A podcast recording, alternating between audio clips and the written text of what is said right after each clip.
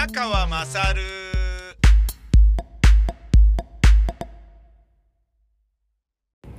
お前の母ちゃん宮川勝です。今日は午前中にジョギングをして、えー、まあ結構、あの、寝坊してですね、えー、ジョギングをするっていう。寝坊した割にはあんまり暖かくなってなかったんだけど、まあ早朝よりはいいだろうっていう。で、ご飯食べて、えー、いろいろな買い物をして、えー、吉祥寺ブースに向かうところなのですが、やっぱりいろいろ、うん、なんか、まあ用意しなきゃいけないもの、買わなきゃいけないものってこんなにあるんだなと。えー引っ越すって意外と大変なんだなっていうね。っていうようなことをちょっと思ったりしましたね。で、今回は、今回はっていうのは、大塚と違って吉祥寺ブースっつうものは、泊まることができるので、眠ることができるので、ちょっともう布団持ってっちゃうかなみたいな、そんなところもありましてね。えーちょっとそれも車に積んで、で、泊まるっていうことも視野に入れて、いやー、いいよね、本当にね。今まではね、泊まるとしたらね、もう何千円のね、駐車場代がかさんでしまうから泊まれないなとかね。で、泊まるにしてもね、あのー近くにある大塚の、えーカプセルホテルで泊まるとか、それでも3500円ぐらいかかりますから、4000円出せばホテル借りられるじゃんっていうね。ビジネスホテル泊まれるじゃんみたいな感じなんだけど、その500円をケチってわざわざカプセルにするっていうね。そういうことやったりとか。で、まあ、カプセルに泊まるんであれば、近くの居酒屋でね、大塚で一杯引っ掛けようぜみたいなことやって、一人で居酒屋行って酒飲んで、なんかね、真っ赤な顔して眠るみたいな、なんか、あの、ことになってたりしたんですけれど、そういうようなことがもうね、あのーなんですかね、自由にできる吉祥寺。素晴らしいね。今までね、なん、この間ね、あのー深爪ティーパーティー、今一生懸命録音してるところですけれど、録音してまだ編集できてないんですけど、えー、まあ、春までには公開したいと。まあ、本当は、本当は12月に公開とか言ってたのに、全どんどん遅くなっちゃって、どうなんだって話なんだけど、えー、劇団員とかね、橋本優香さんとかと今やってますけど、その、深爪ティーパーティーというラジオドラマの、えー、コンテンツ配信プロジェクトをね、えー、この間ね、去年年末に撮った時に、ああの、実は今回ここで撮るのが最後で、つって。で、劇団員はちょっとね、作業やってもらったりもしたので、あれなんだけど、あのー橋本優香さんは、あのーえーまあ劇団員ではないので、えーまあ説明してなかったんですよね。ここを引っ越すっていう話が。で、今度吉祥寺になりますので、吉祥寺、次撮るときは吉祥寺来てください、みたいな感じで言ってたんだけど、あ、なんかバスで一本で近くなるね、とかって言って、いうようなことを言ってる人とかがいたんですけど、えっ、と、まあ、それはね、えーまあ、場所がね、変わっちゃうのは、ね、あの、近くなる人もいれば遠くなる人もいるだろうけれどっていう話なんだけど、あの、えそう言われてみたら、宮川さんなんで大塚に、稽古場っていう風にしたんですか？なんで大塚だったんでしたっけ？とかって言って橋本優香さんに言われて、えーっと、意味はないね、みたいな。偶然空いてた、アトリエとして使えそうな場所で空いてるところを探したら大塚だったっていう話だね、つって。何の意味もなかったね。あ、そうなんだ。大塚が別に好きってわけでもない。いや、全然もう。だってね、地下で演劇の稽古で使うことができる広めのフロアで、えー、なんだろうな、アトリエとして使うこともできるみたいな場所ってそうそうないから、そんな物件がね。うん、まあもちろんスケルトンで借りて自分でね、あの、なんか、フローリング敷き詰めてとかっていうのであればまだわかるんだけど、あの、そんなんではないので、あの、もうね、居抜きで借りてね、あ、ここでいいじゃんみたいな感じにしようと思っていたところが、ね、ここならいいじゃんっていうことだったんで、まあ借りたんですけど、で、最初はね、えっ、と、池袋の地下に、あ、ここならタッパがあっていいなっていうところがあって、池袋の、こ、ね、あの、地下のね、か、かなりのタッパがある、えー、ところを借りて、ここならアトリエ公演できるぞ。で、タッパがあるから、照明もかっこよくなるんじゃね？みたいな感じだったんだけど、地下で、地下1階2階をぶち抜いてるみたいな感じだったのと、駅から遠くて分かりづらかったのと、まあでも池袋ですけどね。それと、その地下の空間が、えー、ちょっとね、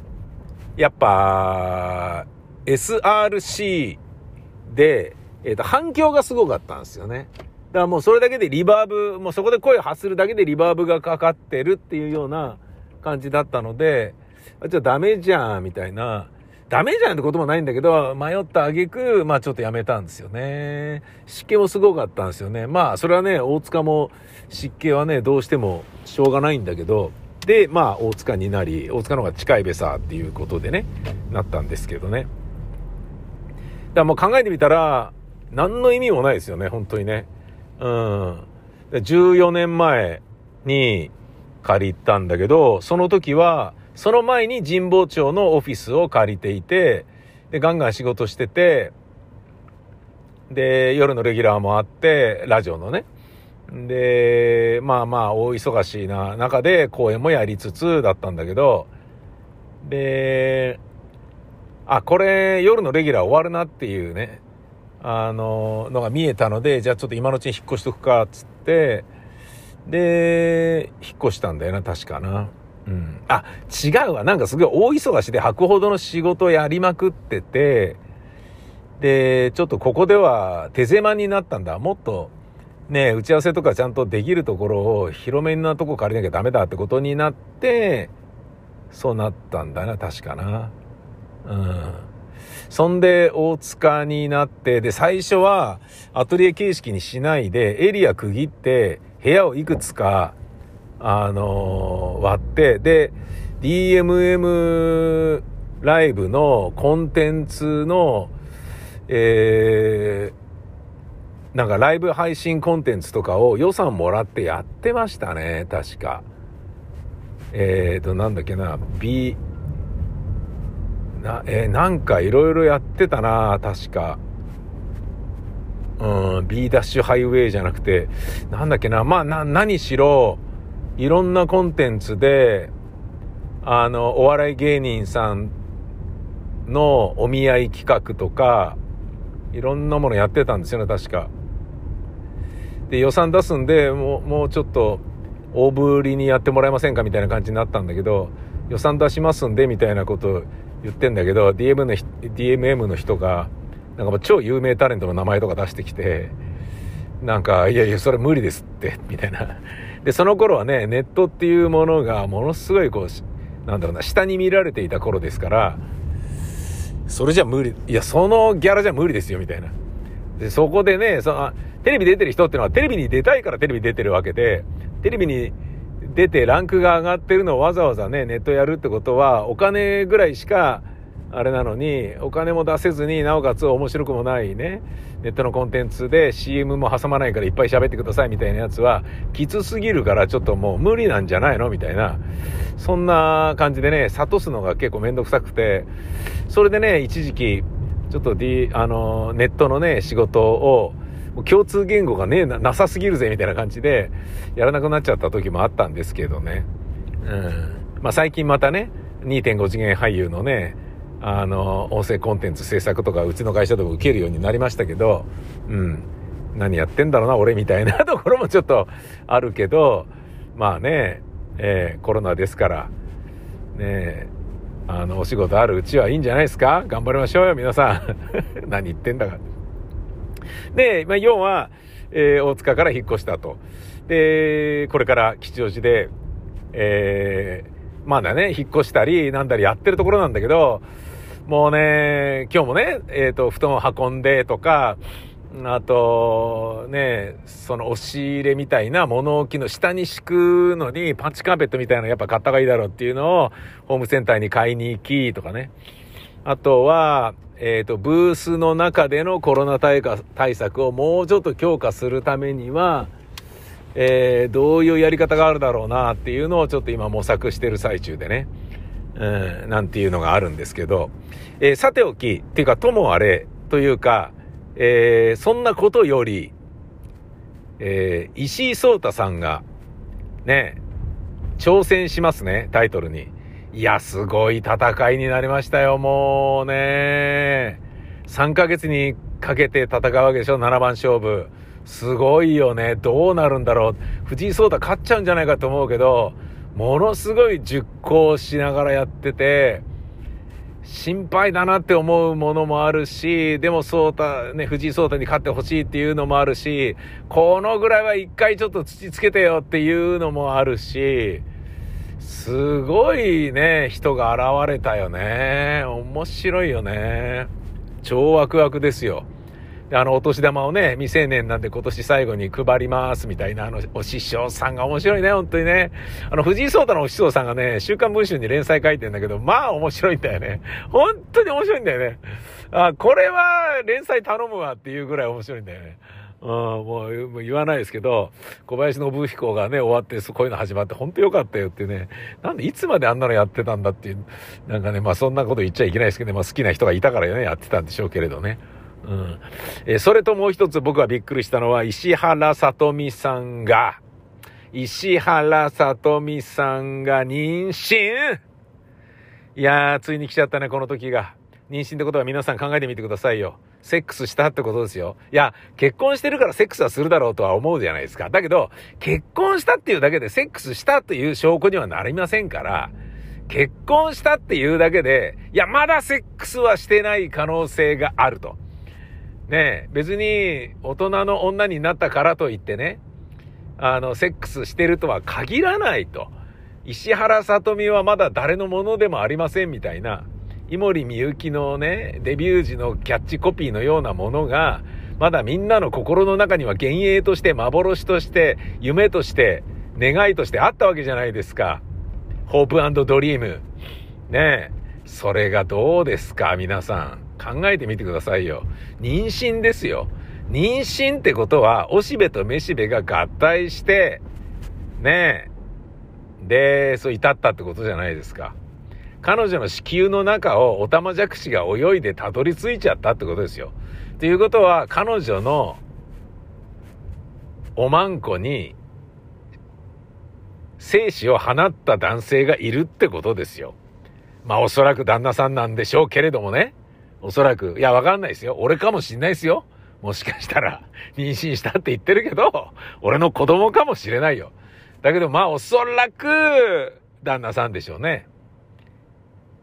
これは、世のね、石原さとみファンも、なんか夢も希望もねえなと。夢も希望もねえな。絶対思ってるよね。だって考えてみてくださいよ。石原さとみに仲出ししたんだぜ。中出しだぜ中出し。はあ。すごいよね。もしかしたら石原さとみがフェラチオしてるかもしれないわけだし、石原さとみのおまんこをペロペロ旦那さんは舐めたかもしれないわけですよ。クリトリスを責めたりしたのかもしれないわけですよ。いいですか皆さん。ね。バックでパンパンつついたりしたっていう可能性だってあるわけですよ。な、なぜなら中出ししたんですから。いや、まだわかりません。スポイトでチュッとね、精子を注入しただけかもしれませんし、旦那さんがインポテンツでもう絶対立たないということもあるかもしれませんから、それはわかりません。まだ希望をつなげましょうよ。ただ、はっきり言えることは、妊娠したっていうことですよ。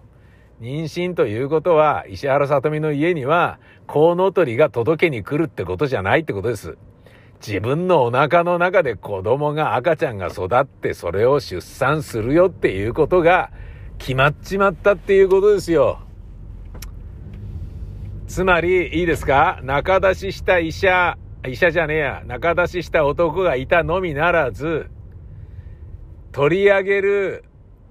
産婦人科のお医者さんとかが男性だったら石原さとみのマンコを見るってことですよ。つまり、これだけでも、今の段階でもマンコに中出しした男性が一人がいるってことと、取り上げる男性医師が、ね、あの、お医者さんが男性だった場合は、石原さとみのマンコを見ちゃうってことですよ。すでにこれだけで二人の人間がマンコを見るとか触るとかっていうことになってると。それが何しろ、俺はね、石原さとみファンのことを考えると胸が苦しくて仕方ないよ。残念だ。さとみ。お前とはこれまでだな。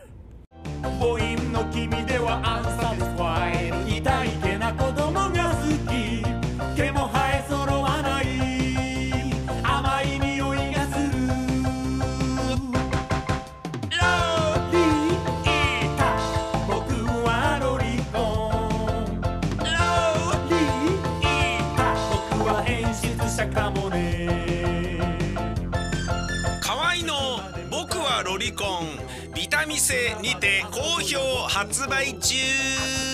ビタミセの URL は v-mise.com